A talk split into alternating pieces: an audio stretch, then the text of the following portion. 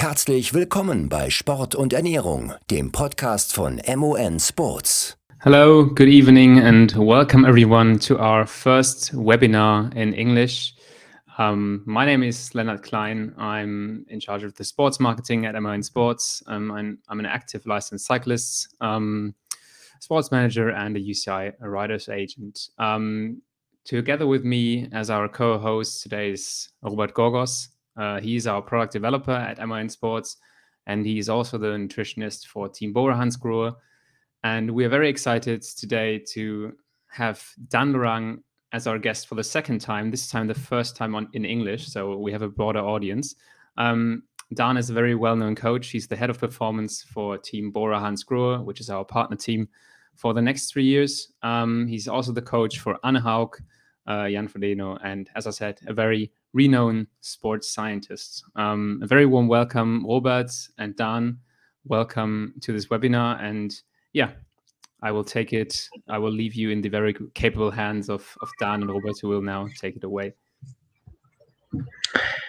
Thank you very much, Leonard. Uh, for me, also great honor that Dan is here again. Uh, not only as a as a scientist and and colleague from Bora Hansgrohe, but also as a friend. Um, hi, Dan, and um, I'm very excited to to share this um, with you here. Um, to give a short overview for the webinar, um, the webinar um, topic is low intensity training and how important it is and how you can combine it with perfect nutrition. But we will also cover general aspects of performance. Um, in the first place, we will talk about analysis of performance uh, then the second topic will be adaptation. Third topic, training. And then for us, also very interesting, what you will ask us. And so we, we called it the Ask Me Anything um, yeah, topic. So first slide, um, I'll hand over to, to Dan. Hi, Dan. Thank you very much, Robert, for the nice introduction. Thank you, Leonard. And uh, yeah, thank you, MON, for having me once again in your uh, webinar. Um, I hope my English is good enough so that you all understand us and uh, that we can have a nice evening together. I think the main thing here is decide all the topics that everybody who is listening to the to the webinar also have a has some kind of take home message, something that he can learn from here. That's why, um, especially the second part is uh, is the part for you out there. So uh, don't hesitate to ask your questions. But um, first of all, let's start um, with yeah with with training with uh, what, what what is the start of of everything. Uh, you need to know where your athlete is. So you what you have to do is to analyze your athlete, to analyze what is the starting point. Because if you don't know where you want to start or where you where you start, and if you don't know where you want to go, then it's hard to create the perfect training and the perfect uh, race schedule for your athlete. Um, basically, uh, you you define the needs. So what is what is necessary? You check the the, the condition of your athletes with different kind of performance tests. Um, there you have a lot of possibilities out there to to to define the condition to to really see where the athlete is. You make a training concept. You let your athlete train, and then it's also really important to make an, an examination. So did the training that you prescribed also worked in the direction that you want to to do it so or, or do you have adaptations but the adaptations are completely different than the ones that you want to have with that athletes and then after the examination you make an adjustment and then you come to competition. And um, the competition again is some kind of examination because in the end we are tra- we train athletes or we train for the competition. So to be successful there to get the best out of us. And so this, the circle starts again and say okay we have a competition with the result, we have a performance, and then we can see what do we have to adapt, uh, adapt to adjust, or do we have to make the same circle again to bring up the condition at the next next level. So that is basically the starting point from yeah from every training here. So um, what do we need when we make a performance assessment? There are, like I said, a, a lot of possibilities to do this. and um, to um, to define performance values of your athletes. Um, we present here um, the, the, tools that we are working with. So basically, for us, important is the aerobic anaerobic threshold as a, a, marker um, from the from the metabolism. Then we define an, the maximum aerobic performance, so the VO2 max, and we call it here maximum anaerobic performance. You could also um, prescribed a little bit different, but let's call it now um, maximum anaerobic performance or uh, lactate building rate, the VLamax. And these numbers together build for us the metabolic profile. So from every athlete that we have in the team, or also the, from the triathletes that I coach, or also from athletes from different sports, for example, biathlon, uh, we make some kind of metabolic profiling.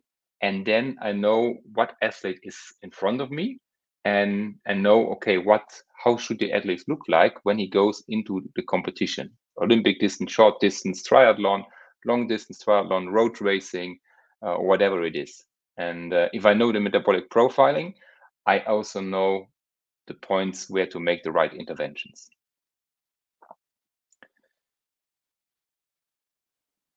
so when we talk about um, training um, training creates adaptation. So the, the, body is something really, really um, fantastic. I think it's still fascinating, even now working, I think 18 years or nearly 20 years as a coach, making the sports science studies. It's I'm still fascinating about how a body work, how the body works. Basically, you give a load, you give a, a stress to the body, and there is an adaptation. If you do it right, the adaptation is positive, so you will get better. If you do it wrong, it could also be a negative adaptation. Um, but for sure, we want to know more about it, to look deeper into it, into, into the physiology. And uh, here's a, a, nice graph, um, I think, to, to see what kind of aspects physiology has for us. So on one side, you have uh, the, the minimizing energy expenditure in performance. So really, how could you reduce the energy amount that you need? And the other side, potential for energy turnover. So that is basically what I described before, aerobic, anaerobic uh, capacities, uh, and then working there on, on values like lactate threshold, VO2 max, uh, anaerobic capacity, anaerobic power, and so on. But you also see on the left side that there are other variables um, that defines or that, that's, that that is one part of the puzzle for performance. It's not only the metabolic side. For sure, there's also more, like for example, the tactics, the pacing strategy, etc., etc. Um, that is a graph I I designed. This one I think even 15 years ago, even during my uh, study times. It's it's really simple, but um, my my goal is always to make physiology really simple so that it's understandable for everybody and that you can also apply it to your own athlete life or your own uh, coaching life.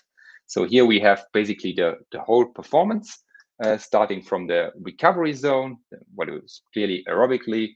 Then we go to the um, to the aerobic zone what is here in in dark green.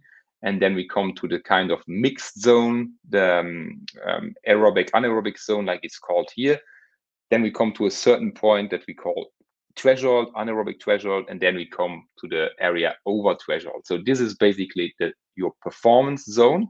And depending on the configuration of your metabolism, these zones have a different um, length in this case, or a different capacity. So uh, that depends really on your metabolic profiling. So it could be that somebody has a bigger red area, so a bigger area where uh, the anaerobic tank, let me call it like that, is, uh, is, is bigger than here in relation to the aerobic capacities, or the other way around. Could also be that we have somebody who has uh, exactly here the same recovery zone, and then more amount of dark green, more amount of yellow, and then really a small amount of the of the red zone.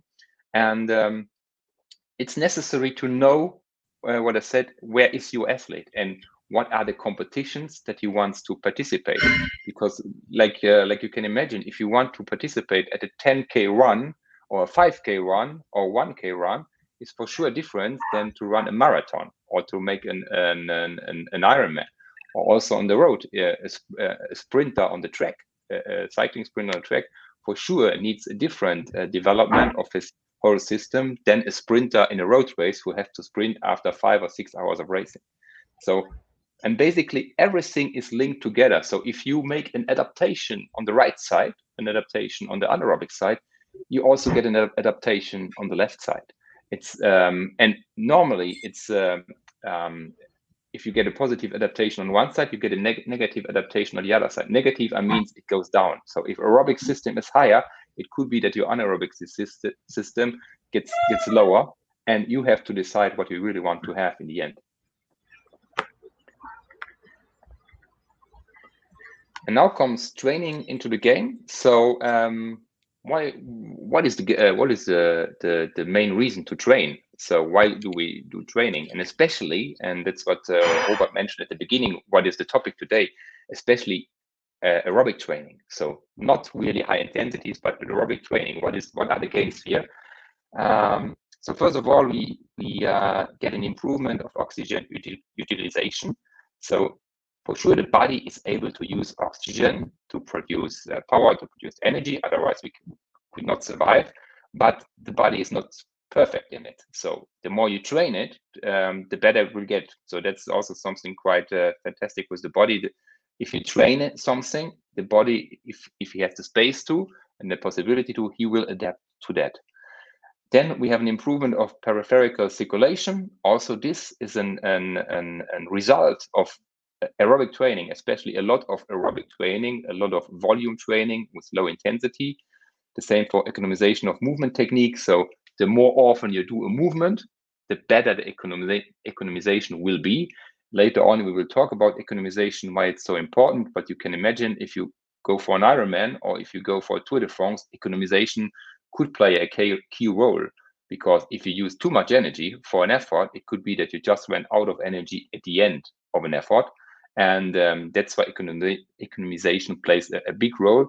And also here, uh, a combination, we come later to it, with the right nutrition gives a big impact on the on your performance outcome in the end. Fat metabolism training, here it's really important that you understand we don't talk here about losing weight. So fat metabolism training means your body gets used to use energy from the um, um, free acid um, um, fat in your in your blood because this is the way that costs the body uh, that takes much more longer than take it for example from carbohydrate. And it's not the, the first way what the body would do. It just takes it from there if the intensity is low enough and if it has time to take the energy from the fats um, um, from the fat acid. And that's why it's really really important to train also in that zone to have a really good fat metabolism because can imagine if you want to um, do, for example, you come to the last climb of a five hour race and you have to do a 10 minute threshold effort where you need a lot of carbohydrates, you also should have these carbohydrates. You have, should have full carbohydrate stores or nearly full carbohydrate stores to be able to do this. And one way to uh, assure it is to have a good fat metabolism so that, can, that you can use a lot of fat in, in the first four hours of the stage so that you can um, save your carbohydrate stores we also know that uh, aerobic training uh, has big, big benefits for the recovery. So, for example, in cycling, we have a lot of stage races where you go day by day racing. So you need to recover quite fast um, to um, yeah to be ready for the next race.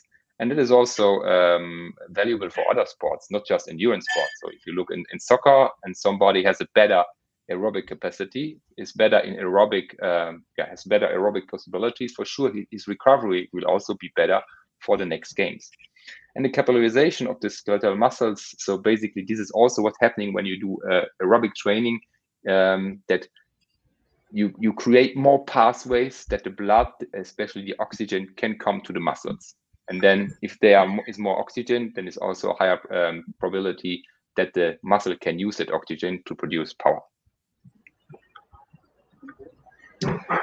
Anaerobic training, for sure. Anaerobic training is also part of the game, um, even if uh, in a long endurance sport like cycling or, or triathlon. Uh, why do we need it? Um, anaerobic training or anaerobic energy supply is still uh, a quick energy supply. So if you need energy really fast, uh, then that is the way uh, how the body deals with it. And um, so you, you also have to train it. As I said before, the body gets better in things uh, when you when you train it, when you when you get used to it.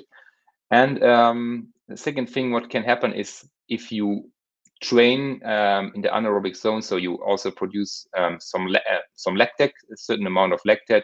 You, your body also gets used to the lactate, so can buffer it, so have a, a certain amount of buffer capacity.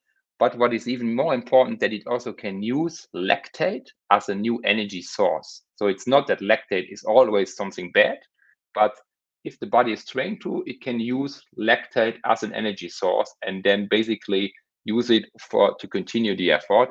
But for this, you need um, yeah you need the training and you need to um, to focus on specific sessions to get your body used to that. Um, improvement in VO2 max um, is also something, uh, it sounds a little bit weird, but uh, yeah, if you do VO2 max training, VO2 max is maximum aerobic capacity. For sure, if you go uh, harder than that, you will also go higher in VO2 max. Now comes just um, a difference, and uh, we will see uh, it later. The problem comes then when you want to go up in VO2 max and you want to keep or decrease your VLamax. Then anaerobic training to increase VO2 max could probably be um, uh, the wrong method to choose. But with other athletes, that works really well. So with high intensity training, you can increase the VO2 max and um, get here, um, yeah, a, a bigger engine.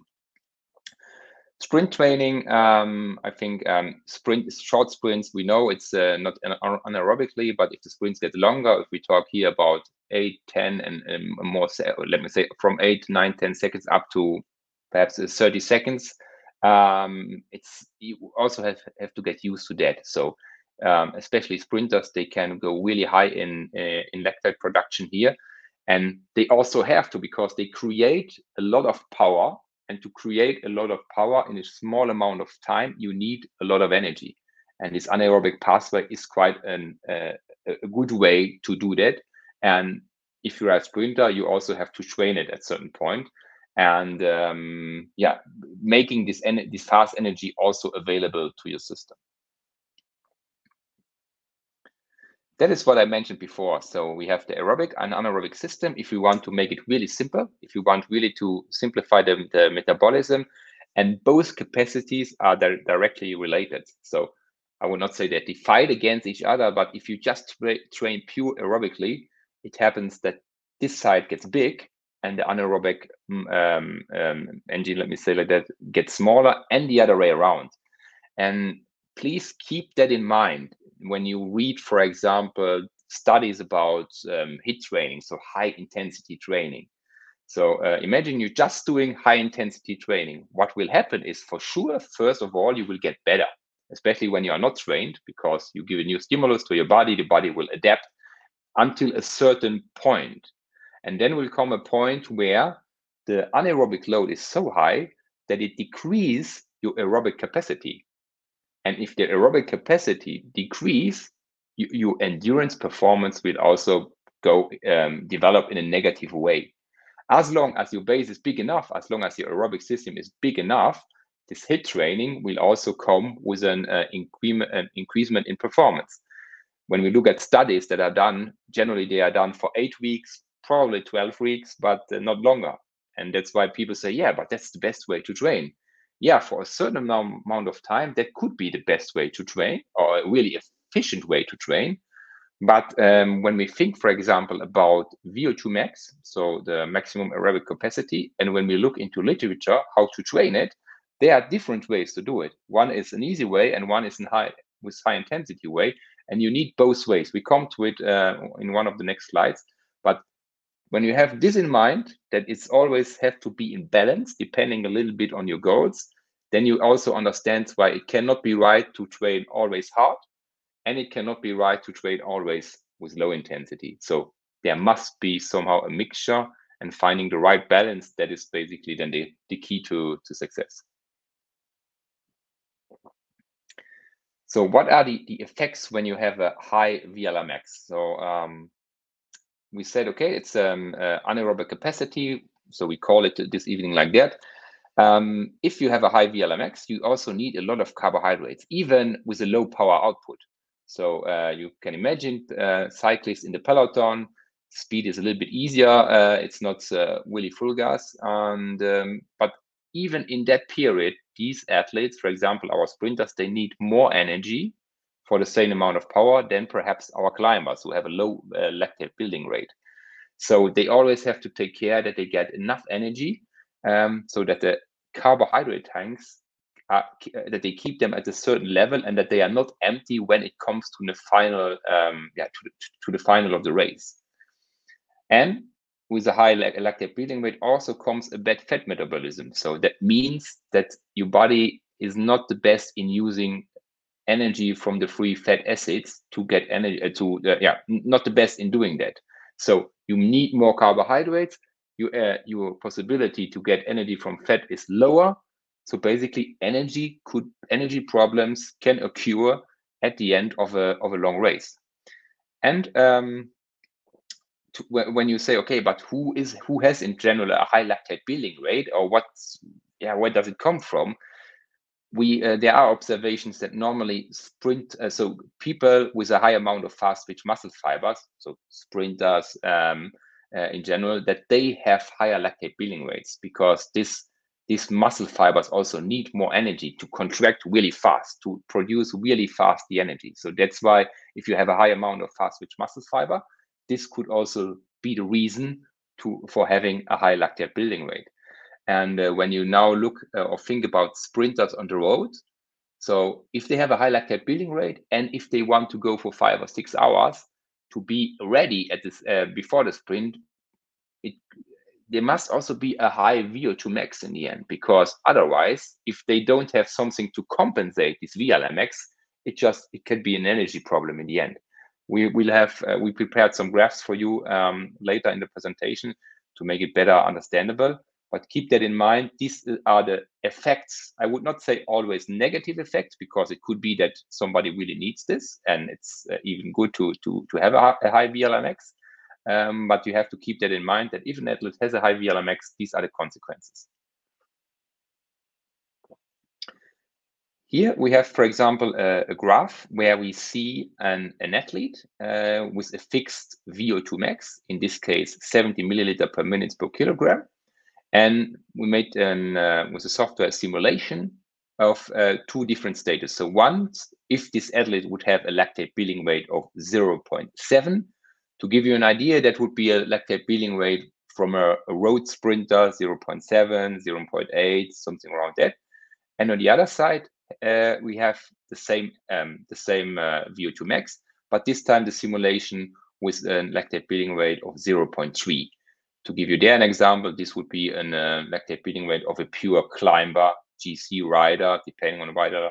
Um, yeah, so just that you have the, um, a little bit a feeling for what does it mean to have this or that uh, lactate building rate. And when you look here um, at the um, blue and the red curve, what do, the, do, they, do they show? So the blue curve shows the amount of fat that the athlete is using or getting um, from um, at different power zones. So uh, at the the bottom you have um, 50, 100, 150 watts, and so on, and you see how much fat is the athlete using. And there is some zone called fat max.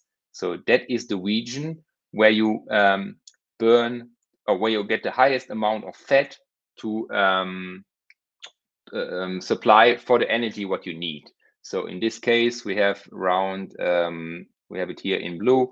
Uh, we have at, um, for example, the athlete with uh, a, a threshold of um, 330 watts. So that is the athlete with the um, blue line. So with the thick blue uh, uh, blue line, he has a threshold of 330 watts.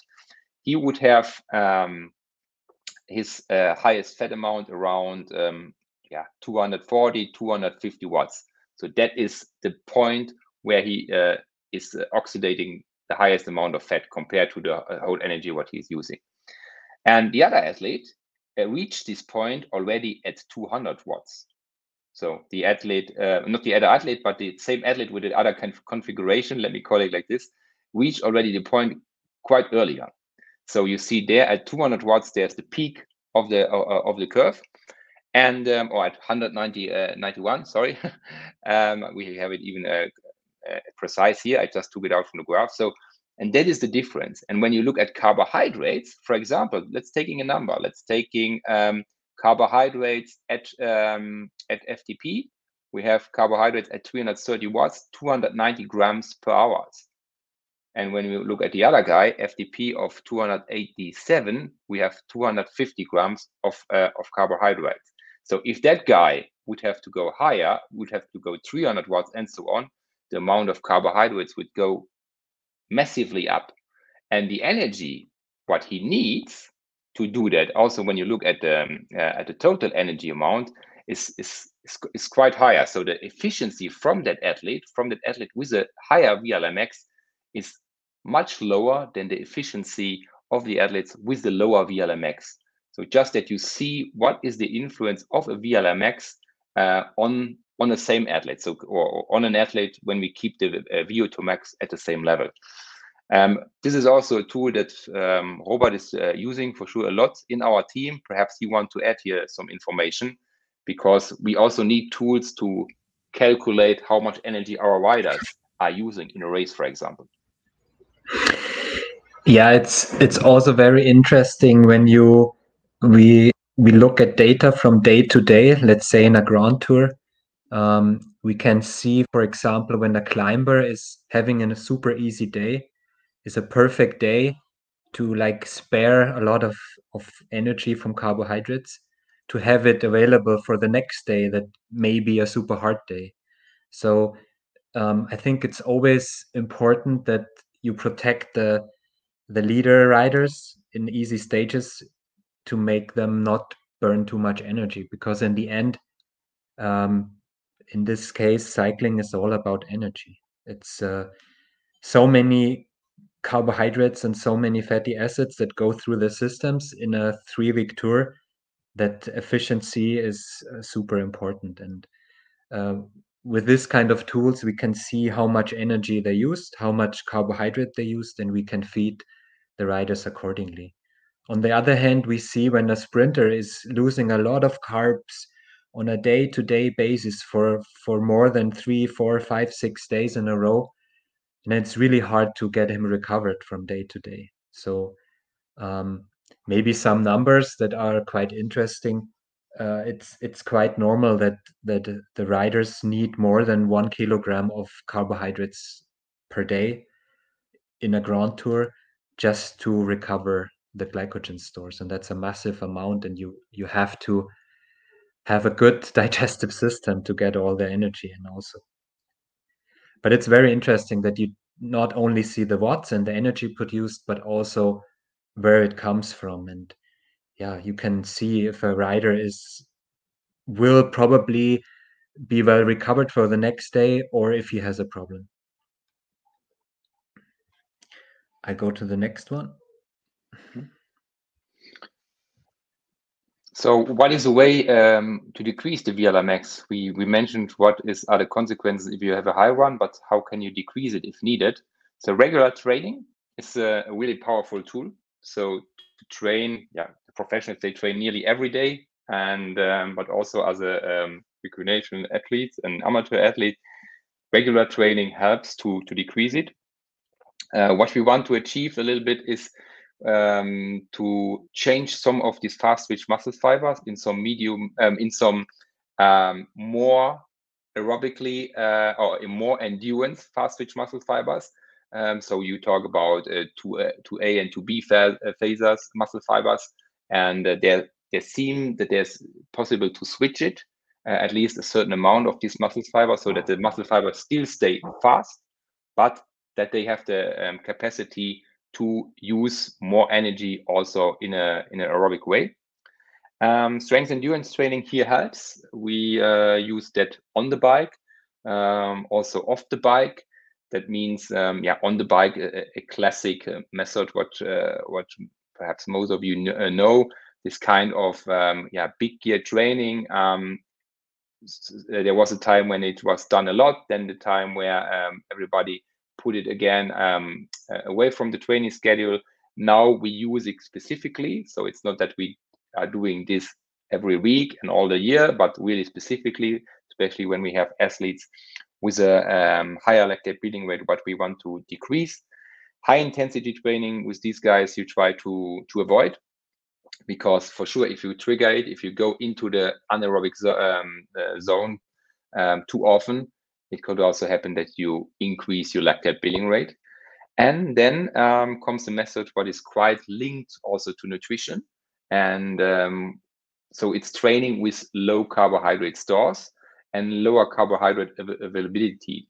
So that means and it is also now really important to understand it's not no carb or no energy training or whatever, but it's training with a low amount and a low av- um, availability of carbohydrates.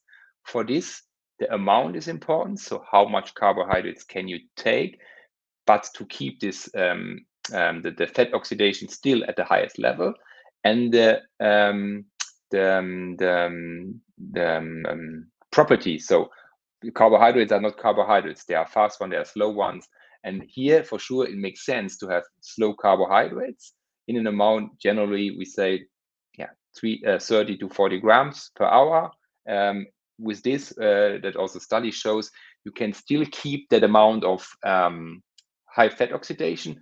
But, and that is the go, uh, also the reason to, to take carbohydrates, you also when you go with a high fat oxidation you still need carbohydrates so it's never that you go on zero carbohydrates so if you do a five hour ride with going in the fat oxidation zone, you still burn carbohydrates.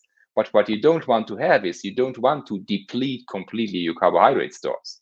That's why it's better to take carbohydrates, but the right ones, slow carb, and in a really defined amount, like what I said here, perhaps 30 to 40 grams. And then you have a really good effect.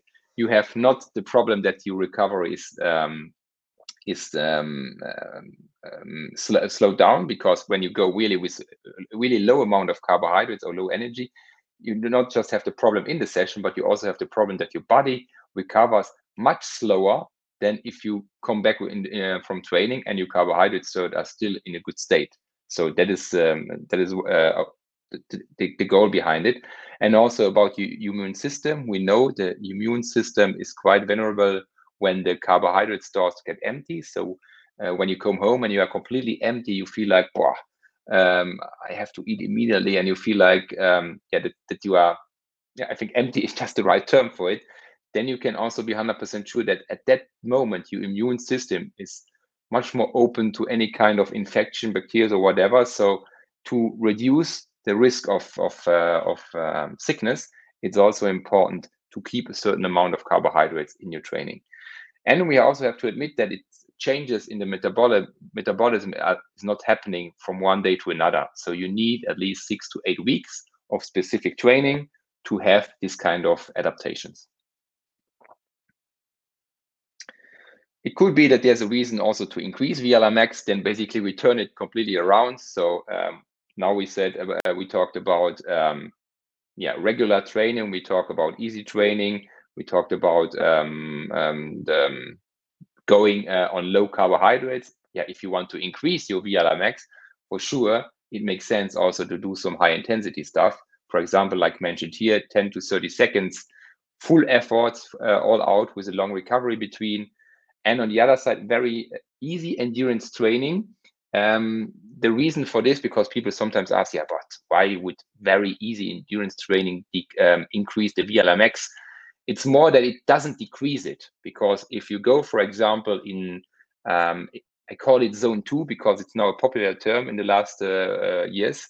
Uh, so the zone under threshold, there you decrease your VLamax. So if you go really easy, so in this uh, really easy aerobic zone, uh, you don't decrease it. So at least you keep it. It's not that it goes up, but you don't decrease it. So if, for example, I have a guy, a sprinter, where I said, oh, because of all the racing and everything, your VLamax went went down. We have to do something. It then I avoid to have training in this mixed zone, just to not have another stimulus to decrease it. And then there we also go with full glycogen stores uh, during the training and for sure also after the training to be ready for the next one. So there, nothing with low uh, carbohydrates avail- availability, really going with, with full stores, carbohydrate stores into the training. Also here, you need some time of adaptation, six to eight weeks, and then making a retest again to see if the adaptation, what you want to have, really also happened with the metabolism of the athlete. And uh, you can also get surprises there. So um, even having now uh, 18 years of uh, coaching, sometimes I get surprises. What is the outcome of training? So it's good to readjust and to see, okay, did we went wrong in intensity? Did we went wrong with the training tools that we use, or what was the problem?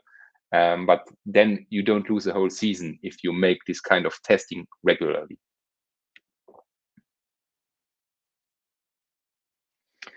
Yeah, what can you do um, to have a better fat metabolism? Because um, fat metabolism is key. The fat fat stores they are un, nearly unlimited. So um, avoiding high lactate levels is when you always go in into into every training session. You come home and you say, "Yeah, I, I won again uh, the the the sprint again. My neighbor who wants to pass me, or the the guy that I didn't even know, and there was a hill, and I try to be faster than him." If you're doing this all the times um, your body cannot really improve the economy. Your body cannot really improve the fat um, metabolism, the fat oxidation.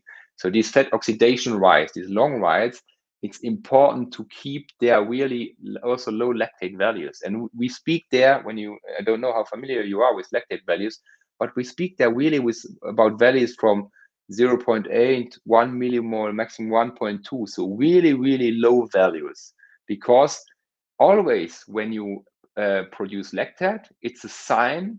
So you produce always lactate, um, but when lactate goes up, it's a sign that also the carbohydrate use went up. And that is something what we don't want to have in a fat metabolism, right? So if lactate goes, for example, at 2.0, you know, oh, my body was using a lot of carbohydrates already, but I didn't want to do this. So then it's also good to reduce the intensity if the aim of the training is to, to have an impact on the on the high fat metabolism. Increasing VO2 max, we also know that VO2 max, so a high VO2 max value, have a benefit on the um, maximal fat oxidation. So um, it, when you have a big engine, um, there is also a high probabil probability that your fat oxidation um, is also at a higher level. But, and that's the big but, if you would only do VO2 max training, then it could be that you have a big engine, but this engine never gets uh, never works uh, um, economically. So basically, it would just burn um, burn energy and use this big engine somehow, but we never learn to use it in the best, in the most efficient way.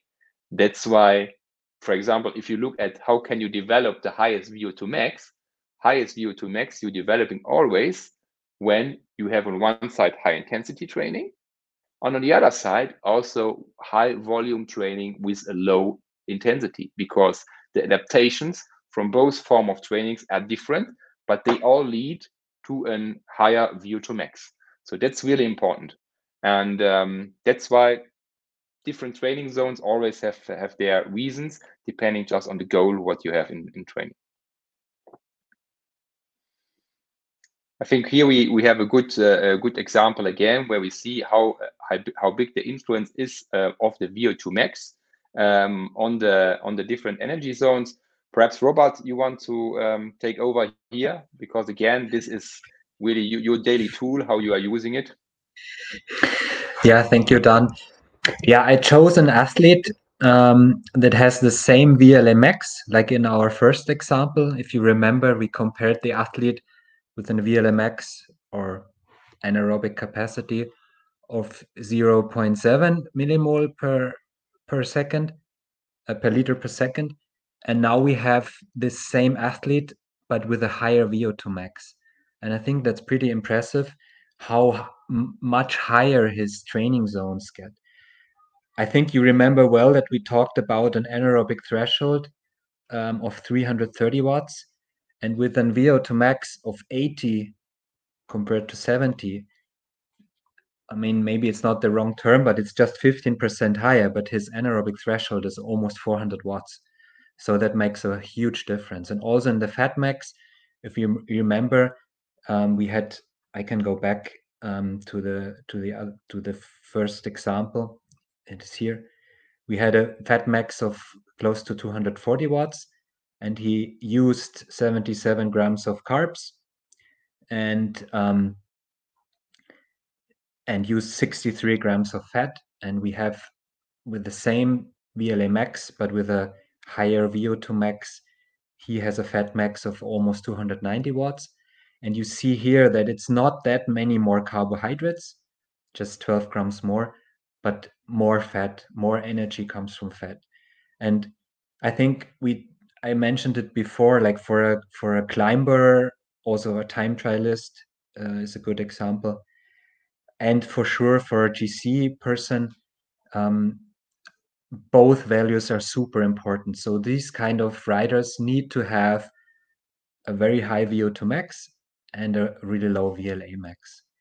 Um, I think Dan, please correct me if I'm wrong, but I think when the when they analyze the performance of the of the um, current uh, marathon uh, like world record holder uh, Kipchoge, his VO2 max didn't even have this super amazing values. I mean, of of course, it's it's world class, but it's not as high as maybe other persons have it.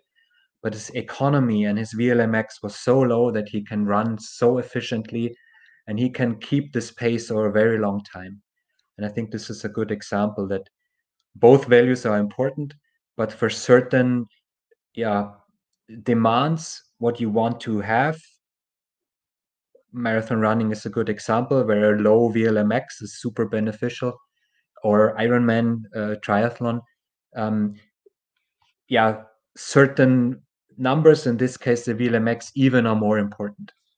And if we look on the other hand, when you, uh, I think this is also quite quite easy to understand, when you have a, uh, have a, a, GC rider with a very high VO2 max and a very low VLamax, um, he would have real problems, for example, to ride a mountain bike cross country race where you need to be super, have super short, high intensity efforts where you have to go in, in, in very high lactate levels, recover quickly. Those athletes have normally a higher VLamax, let's say of 0.6, 0.67, and also a really high VO2 max. But the GC rider would would even with a super high VO2 max would have problems to follow the let's say more faster guys. And yeah here you see also that with high vo2 max also comes a high of course power and also high energy turnover. What we see with our riders more or less in training and this is maybe a big difference to like the yeah a hobby cyclist they have to eat all the time just to cover their energy needs. I mean even if they're going in zone one they burn zone one is really easy training, like Dan mentioned before, probably for those riders below one millimole lactate, um, they already burn more than 55 grams of carbs per hour. And if they don't, and if they do a lot of training, if they do a lot of hours and they don't eat enough, they will just not recover from on a daily basis. So uh, I have to say what I learned in, in pro cycling. I'm doing this now for six years for the team.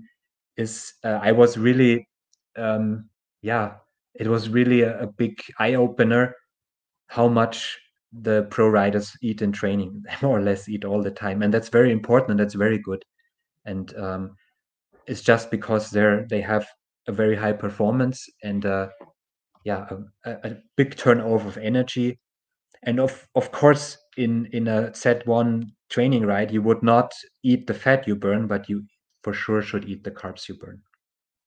For hobby cyclists, it's a little bit less, but it's still a good idea to feed your trainings well.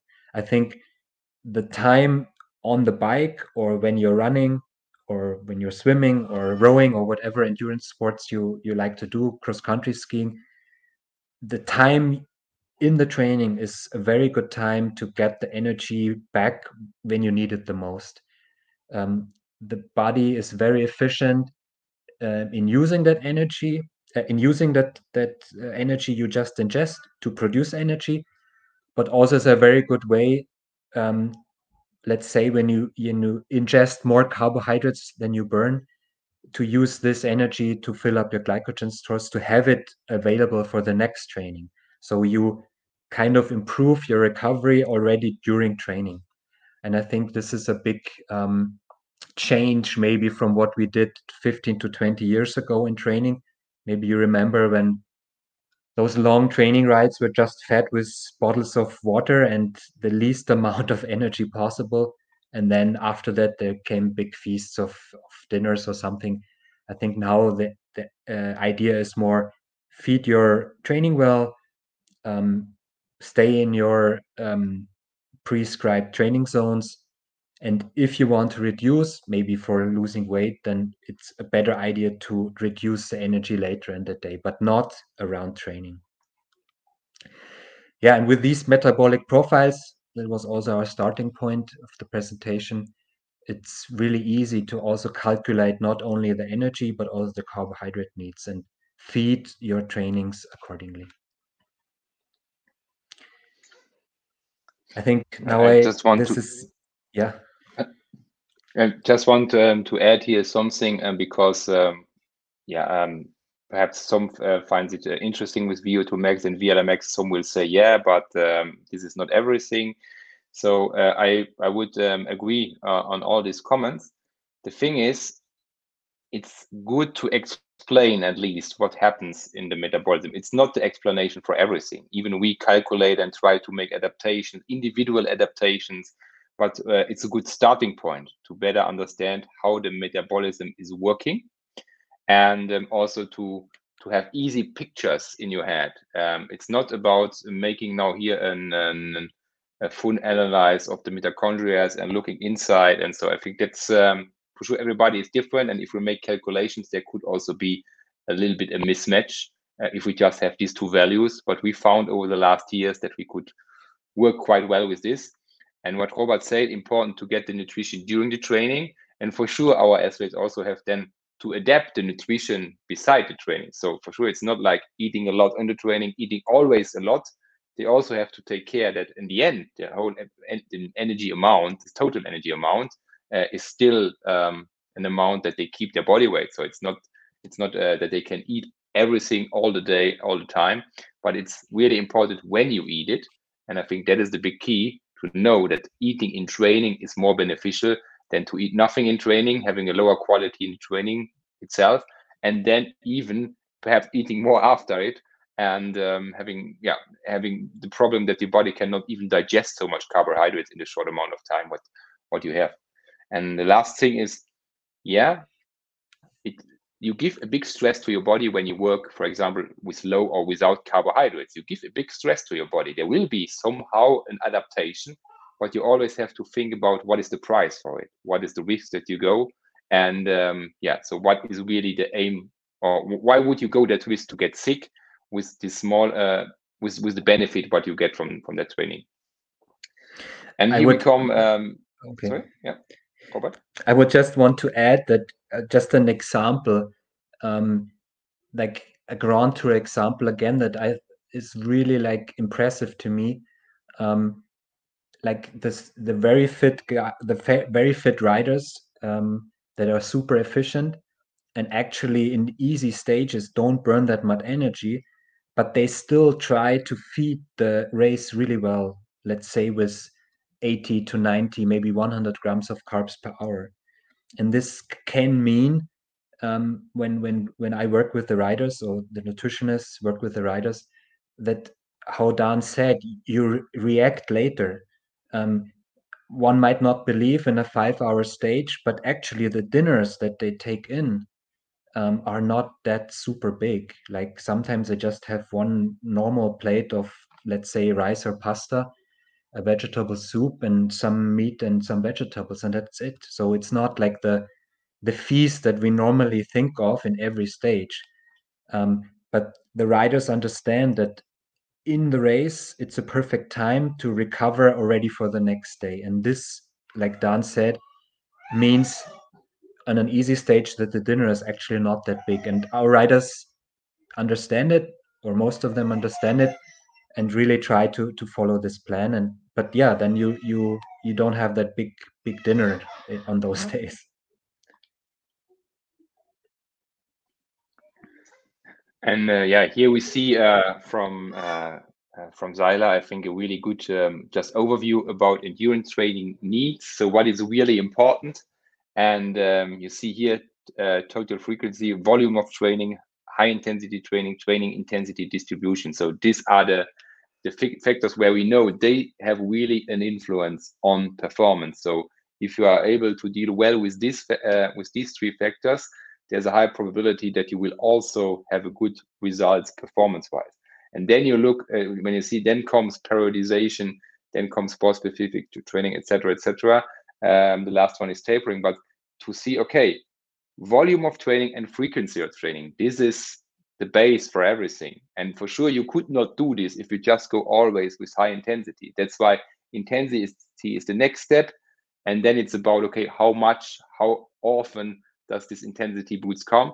So um, please don't get crazy just by uh, looking into journals and thinking, okay, you always have to go with high intensity. No, go all, go regular, do regular training, try to have good, good volume training, and then uh, we talk about uh, the rest.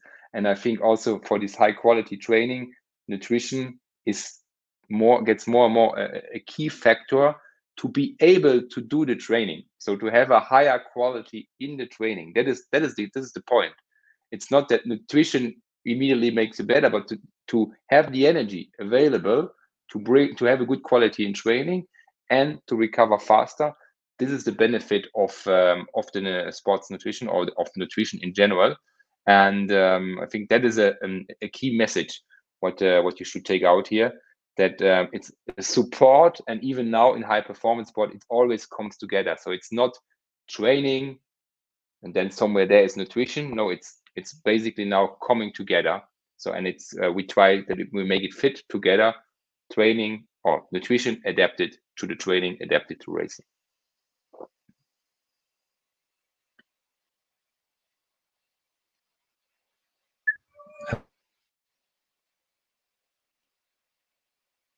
Um, Robert, your microphone's not uh, on.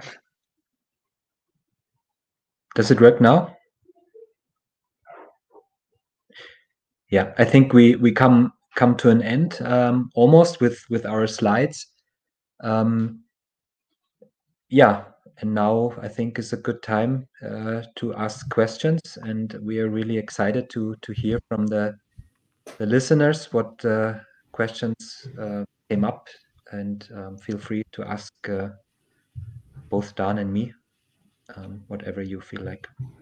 Yeah, uh, I'm back, and uh, just from the informo- information sensitivity standpoint, we will see your names on the right side just to let you know. Um, and as Robert said, yeah, feel free to ask any questions. Um, I will just give you some time to to type your questions by asking one um, about the pre-fueling for a training. So our topic is optimizing our low intensity training. Um, how would you kind of uh, say a perfect breakfast should look like for a low intensity training, three to four hours long? And also, what would the first hour of training look like ideally? I guess this is a question for me, right? um, as always, it depends a little bit um, it depends on your performance. Like we saw in the metabolic profiles, if your VO2 max is 80 compared to maybe 40, it means a lot of, yeah, more energy being used uh, when you have a VO2 max of 80 and normally also ride or run or swim faster compared to the VO2 max of 40. Um, but our experience in in like the pro cycling world and also my experience in like also hobby athletes or, or recreational athletes is I would not go super low carb. Um, like we said, or like Dan said, also when when you remember the slide about decreasing VLamax, um, I would still recommend carbohydrates, but some that are, let's say, not causing a big spike in blood glucose and therefore um, enter the bloodstream a little bit slower. That breakfast should also have some protein and should also have some fats. So example would be like oats is a very good example, also because of the special fiber they have, the beta glucans. I would add some berries or other high fiber fruit, uh, maybe an apple, like a, for a source of fructose, and some protein from eggs or like a, a protein powder, some nuts, something like this. I would avoid in this case things like white bread with jam or honey that on the other hand we might use again for like a grand tour stage or harder stage that starts pretty quickly right away. So it's not super complicated, and I think it should not be like no carb. But um, if you play a little bit with with fiber, protein, fats, and the right carbs, it should work well. Um, for three to four hour ride, also depending again how much energy you will burn. Um, but I would start for sure um, in the first hour with slow carb, uh, with a slower release carbohydrate. If you burn a lot of energy, maybe meaning you're a fit rider, maybe combine it with a with a bar. In maybe contains also oats like the porridge bar. You can also do this in the second hour.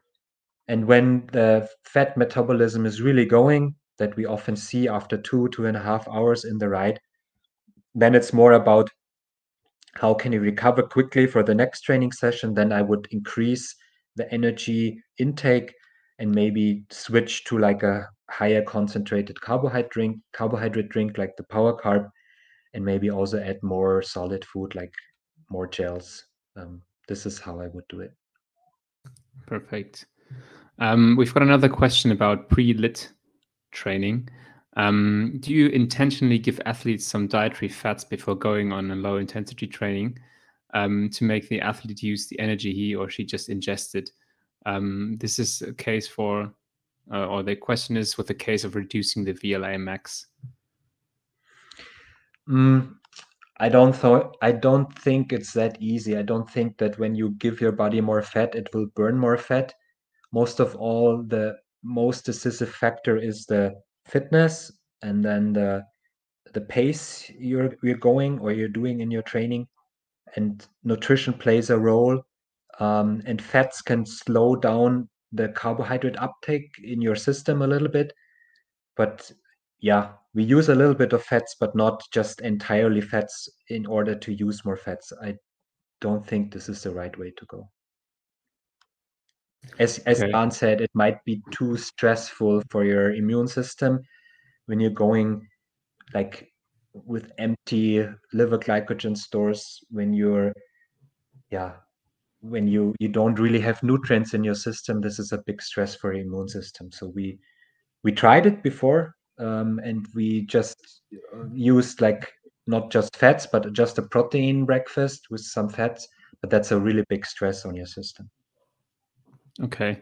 Um, we've got another question about the um, amount of fueling of carbohydrates during a three to five hour low intensity training, um, just zone one, zone two, uh, without intervals. How many of the burned carbohydrates would you recommend that uh, an athlete, uh, yeah, just fuels again? Is it around 80% or is it more or less?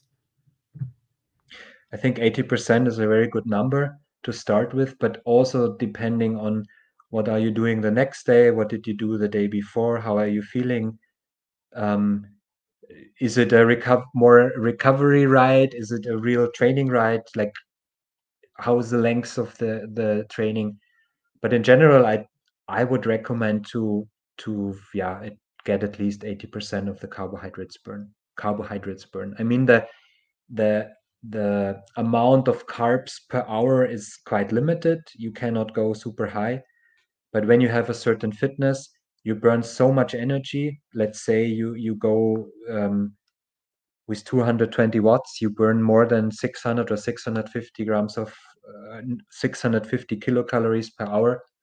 And that's a lot of energy. And if you only take in let's say 20 grams of carbohydrates that's only 80 calories. That's a huge energy deficit. And this is what i would uh, try to avoid. Okay um, we've got a question that's um, more for Dan, I think. Um, how long does it need in average to get your VLamax from 0.7 to 0.3? And what is the amount of strength endurance training in this period? um, yeah, uh, we, we took an extreme example. So to be honest, I have never seen a change from 0.7 to 0.3. Um, the changes what I saw uh, in the past was changes from 0.8 or 0.7 to 0.5, something like this. So it sounds um, that it's not a lot, but it's it's really a lot. So these kind of changes are a lot. Um, so um, I have never seen a change like that. So uh, even over over the years, and that's why also when you make a category, for example, if we make some kind of scouting for new riders, we also uh, let them do some testing and create a metabolic profile. And this metabolic profile also helps us to see a little bit, okay, how far can we go? In which direction could we develop him? So is it a class sprinter rider who can also go for the classics? Uh, or is it um, a pure sprinter because we know that changes um, are possible, but in a certain amount. What is uh, interesting is that you can make big jumps in VO2 max. What was always um, so even if you look at textbooks, they say it's not possible. They they say okay, VO2 max is something genetically, and you can slightly increase it, but there are big increases possible, and that is um, I think a, a, a nice take home message for everybody. You can increase your uh, your, your fitness dramatically with the right training and um, yeah also for sure you need to be healthy and everything but for especially with the right training and um, what i saw it in some of the comments here uh, somebody mentioned that this might be good for the professionals but if you are working uh, for example i don't know 40 50 hours a week it's, it's different. Yeah for sure it's different your recovery is not so good and so on but the, the training principles stays the same. So it's not that when you're working that you have a different body uh, it's even like you you have even to use the time in a more um, economical way. So um, because that is i think um, then the key to find or say okay i just have i don't know five to eight hours of training no matter what it is and how can i get the best out of these five to eight hours? Or even sometimes it's perhaps better to skip one hour because the stress level is so high with working and the sport that you have there to make the right decisions. So um, that is the good the good thing. We know training really has a big impact on your fitness and big increasements are possible. And nutrition can also help you here. And that is what i learned over the last years to stabilize yeah stabilize your immune system stabilize your body to be able to do it. And um, so also when you when when you are stressed and everything for sure you will be even more stressed when you for example you have no time to eat well you come uh, in the evening at home, just jumping into your running clothes, go for a run, high intensity run, stress level still high, you have no energy, the body is still stressed. And that is something what you can avoid uh, when you know what to do uh, with nutrition, and you can implement this in in your, in your normal life. So that's um, it's I would say when we go to details, it gets more and more science, but it's not something completely off. It's not that we want to fly to the moon. It's just having some right advisors. So sometimes one hour's talk with an with a specialist helps to better understand the system. That's why we also try to make it here quite simple, so that you can get the best or the, the most out of your time. And if somebody says it doesn't matter, I just want to have fun, I'm also completely on that side. So it's not that you have to optimize everything, but if somebody is performance driven, then it's about really optimizing the amount of time you have um, beside your job, your family, your friends, or whatever. I would like to add one sentence from my experience because I work with uh, once a week. We have this this club ride in summer, and I'm I'm the trainer there, and I give like examples of of of training sessions that make sense, and we try to do it. And what I always see, like when they're not doing this training but doing the other trainings in the week or at other times, they mostly go in like not very easy and they don't go very hard. So especially the older riders that probably do this mostly for fun but still want to get better they don't really see an improvement of performance from year to year because they always do the same training that is always kind of not really hard and not really easy and when we do intervals or something um, they really have a hard time going really hard.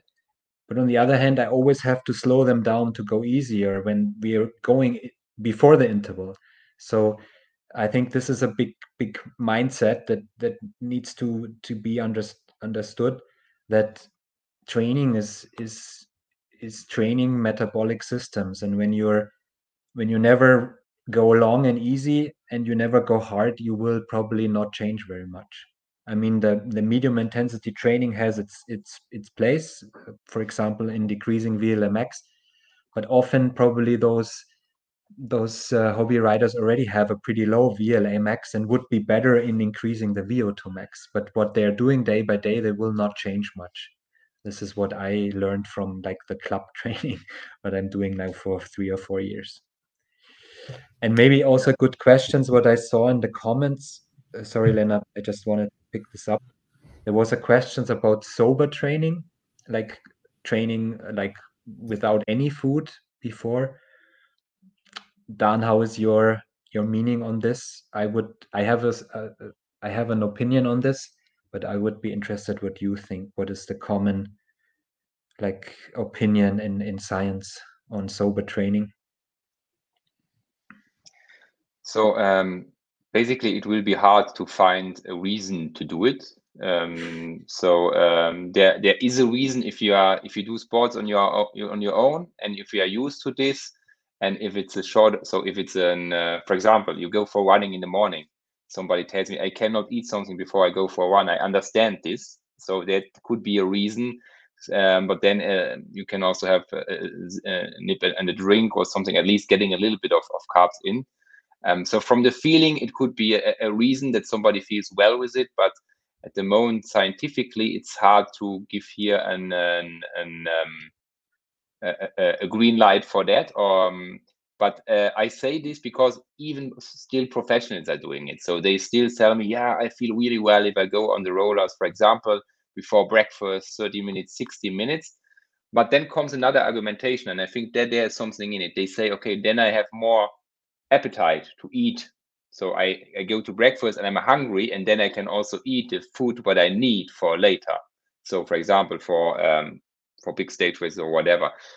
That makes, in my opinion, sense. Um, so that you, if you come out from bed and you just have to go to breakfast and need a lot of carbs, could be a problem. But if you have some activation in front, easy, no intensity at all, easy, um, that could be a reason. But otherwise, performance-wise, uh, yeah, we saw it in, in recent studies that you have the same effect with having carbs, and then it's perhaps better to do have the carbs to keep your immune system stable.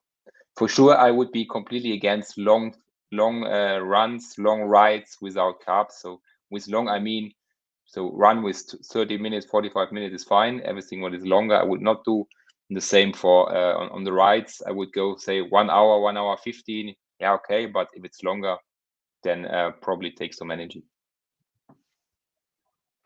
i've got a, another good question here about um, maximum energy expenditure um, do you look at the maximum energy expenditure, or how do you define the maximum energy turnover for a training block for a rider?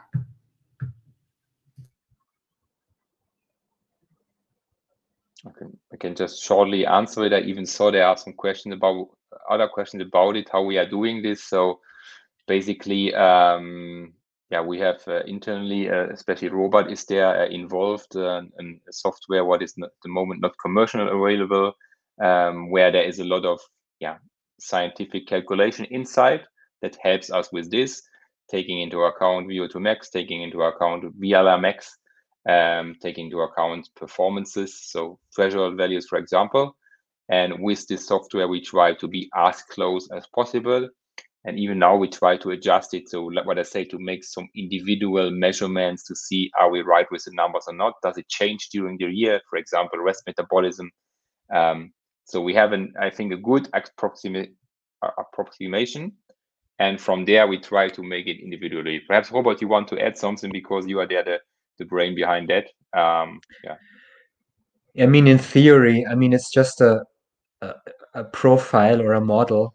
Like uh, in in in practice, it's you have for sure have to adjust. But in theory, probably it's a good idea when you have a certain goal, let's say a grand tour, and you know from from the stage profiles that that um, is are waiting for you um, um, that you probably sometimes in training it would be a good idea to to have the same energy turnover let's say in a week like you will expect in a week in the grand tour just to get your body ready for it. Also talking about nutrition how much energy can you like digest in one hour of high intensity training? How can you train your gut to yeah make that energy also available to your muscles? And um, i probably that's that's very interesting to kind of have an idea what is waiting for you maybe two months later. And uh, probably the energy turnover is a very interesting also training tool because you see okay i need this energy uh, in a day to recover from training and i will need that energy to recover from training two months later in the grand tour stage as well. Maybe it will be even higher but probably it's a good idea to to train also this way not only power values and and and hours but also energy turnover for sure. And uh, it's a new model of of training more or less. You train you train by energy or something we have uh, two questions about um, lactate levels as well. So dan would you say there is a perfect lactate um, value for lit rides um, is it fixed at 1.8 or is this something that depends on the rider mm -hmm. Um, it's a good question because um, it gets more. More, so lactate is not something new. We know lactate already for for the 80s or even um, um, before.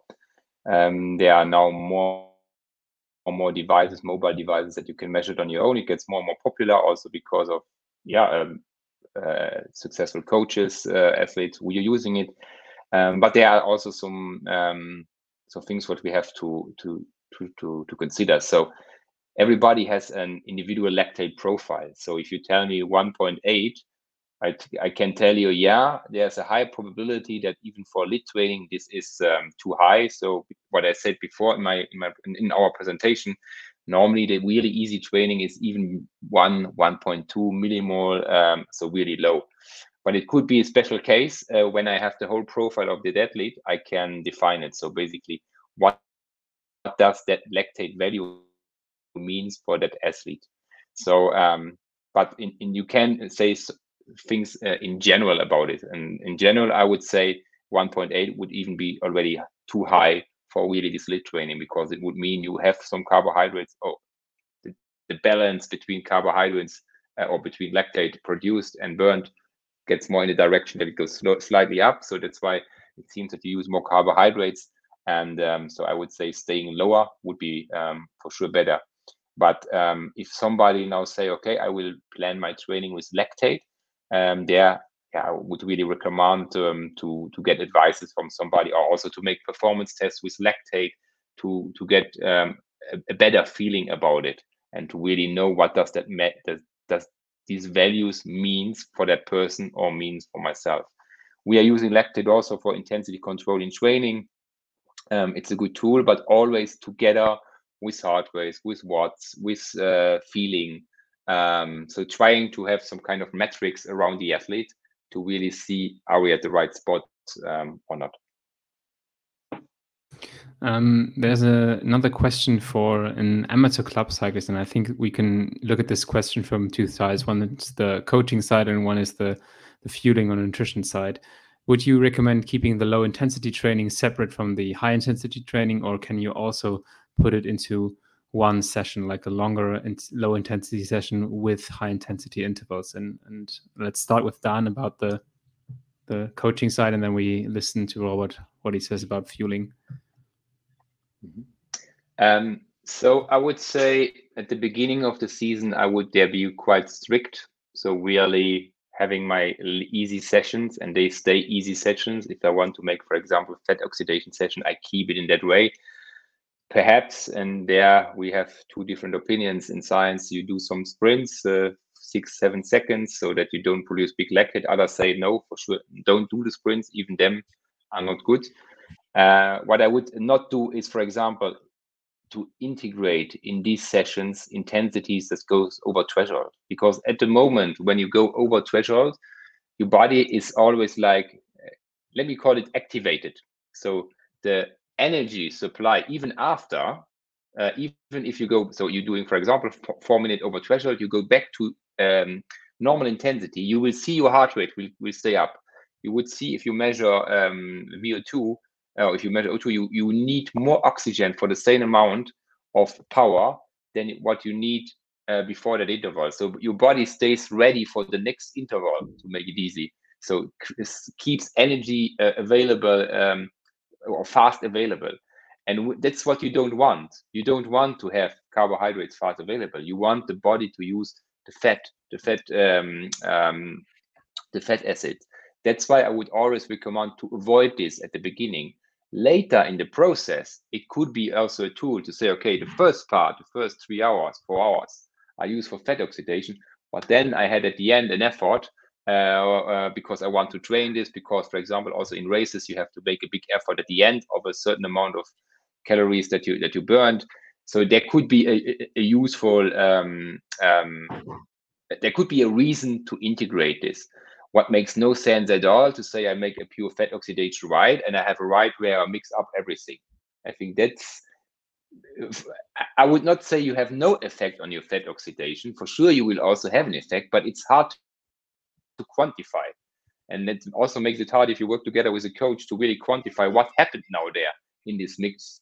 And then uh, sometimes, uh, that is what Robert mentioned, sometimes you have people who always make a mix in their every training and they always stay at the same level because there is not a stimulus in one direction. So you need to, to, to give stimulus several times to your body to have an adaptation. And if you always mix up everything, so a little bit of this, a little bit of that, you have a little bit of everything, but you are not good at anything. So that's that's what you what what what you have to take care. What is a that you can do if only fun is your fact. So if you just do it for fun, go for it. Then just do how you feel, and, and and it's all fine. But if it's performance oriented, then you also have to to take away. Okay, what is the goal of the session? and uh, what are the what is the frame of the session what should i do what uh, should i not do yeah not much to add. I would uh, also from the nutritional side or from, the nutritional point i mean we created the products exactly for this reason. So you have a, a slow release carbohydrate to initiate the fat burning process um, and for example like dan said later in in the year or later in the season maybe when this is even your goal in racing that you do long racing and the final is really hard probably you could do some threshold efforts in the end of this of, the, of this uh, long ride and then maybe switch over to like something like power carb or maybe take a gel just before the interval starts um, but in general especially in the beginning of the training uh, block or training season I would not mix it up too much. That's why we also created the products like they are. So we have some products that are specially tailored for like easy rides, and we have other uh, products that are specially tailored for more intensive rides. And this also makes sense. Um, but like uh, like Dan said, if it's just for fun, go for it. And then you probably, if you never go easy, it's a for sure from the nutritional point, it's a good idea to fuel those uh, sessions really well just to not get sick and uh, have some some benefit from the training. Yeah. Okay, perfect. I think it's nearly uh, time to to wrap this up. Um, I would ask you both for like one, two takeaways from from each sector, how to really optimize your low intensity training. Um, yeah, it's free to you who wants to start, and then we will call it a day and wrap this up yeah, maybe I start. Um, yeah, I think from from the nutritional point, don't go too crazy. Uh, don't try extreme diets. Um, listen to your body, um, and then I think you will be successful. I'm always a big fan of eating everything and uh, eating on re really healthy on a daily basis and fuel your rides well uh, I think this is the the takeaways that also I learned in the last few years working with uh, professional cyclists. And uh, everything extreme maybe works for a really short amount of time, but in the long process, you will pay for it. Um, I would uh, say that um, basically, if you want to increase your endurance performance uh, on mid or long term, there are no shortcuts So you need also these these lit sessions. Lit sessions doesn't always have to be um, say three, four, five hours. A lit session can also be an hour or two hours. It always depends also on the on, on the total training volume. So what is the right distribution? I read somewhere 90, 90 10, so 90% easy training, 10% intensity training. That is basically what web up quite well. Also, uh, the training in cycling, uh, I would say perhaps sometimes it tends to be a little to 87, 88, uh, 12, something like this, depending on the rider. But uh, what I want to say is to have the courage to go easy, to also use this kind of trainings to um, make some uh, at some point also these these long rides um, or also make these long runs uh, when your body is ready for it you will get a big benefit out of it and also to have that good base that good aerobic base um, because on that one you can put a lot of um, yeah you can make some mistakes in training going to a high intensity at some point but if you don't have that base it's uh, um, it, it gets hard so you are always just really short in front of uh, of uh, of cracking down. And um, yeah, that's that's basically my home t- my take home message that um, if you read something like getting fitter in uh, eight weeks with high intensity training, is you have to read the get the whole story about it. So it's a good thing. It's one tool of a lot of tools in your toolbox, and always getting the whole thing uh, that is important and not thinking you're doing now just one training or you read zone two training is now the training okay i just doing zone two training that is the wrong way to go. Perfect. I think that's uh, very good. Add, yeah. One thing I want to add, and that is really important, perhaps the most important thing. You don't need a webinar for it, but no matter what you are doing, also keep the fun in what you are doing. And we saying the same to our professionals too, because always remember why you start to do sports.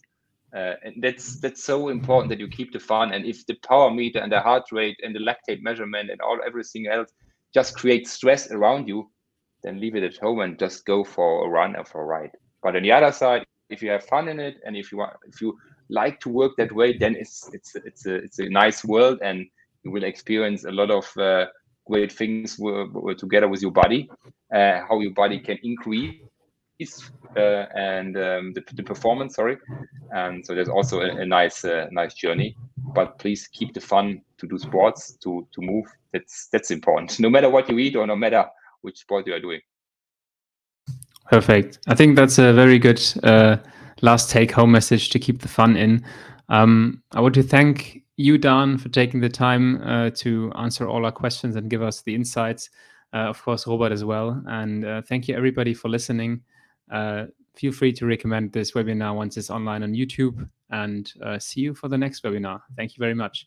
Das war der MON Sports Podcast. Vielen Dank fürs Zuhören. Du willst mehr über unsere Sportnahrung erfahren? Besuche uns auf mon-sports.com.